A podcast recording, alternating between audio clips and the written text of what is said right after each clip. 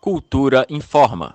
O edital FAC Audiovisual 2018 foi prorrogado até 2021.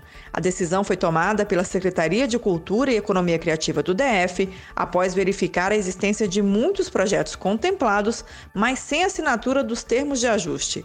A falta da assinatura ocorreu devido à indisponibilidade dos serviços do Escritório de Direitos Autorais ligados à Fundação Biblioteca Nacional. De acordo com a Secretaria de Cultura, a prorrogação do edital FAC Audiovisual 2018 vai permitir a conclusão da contratação dos projetos contemplados, que tiveram a relevância e o interesse público reconhecidos em análise de mérito cultural e homologados com resultado final em agosto de 2019. O Escritório de Direitos Autorais não está averbando o registro das obras intelectuais e suspendeu a análise de novos pedidos, o que impossibilitou que alguns projetos do edital FAC Audiovisual tivessem seus registros concedidos.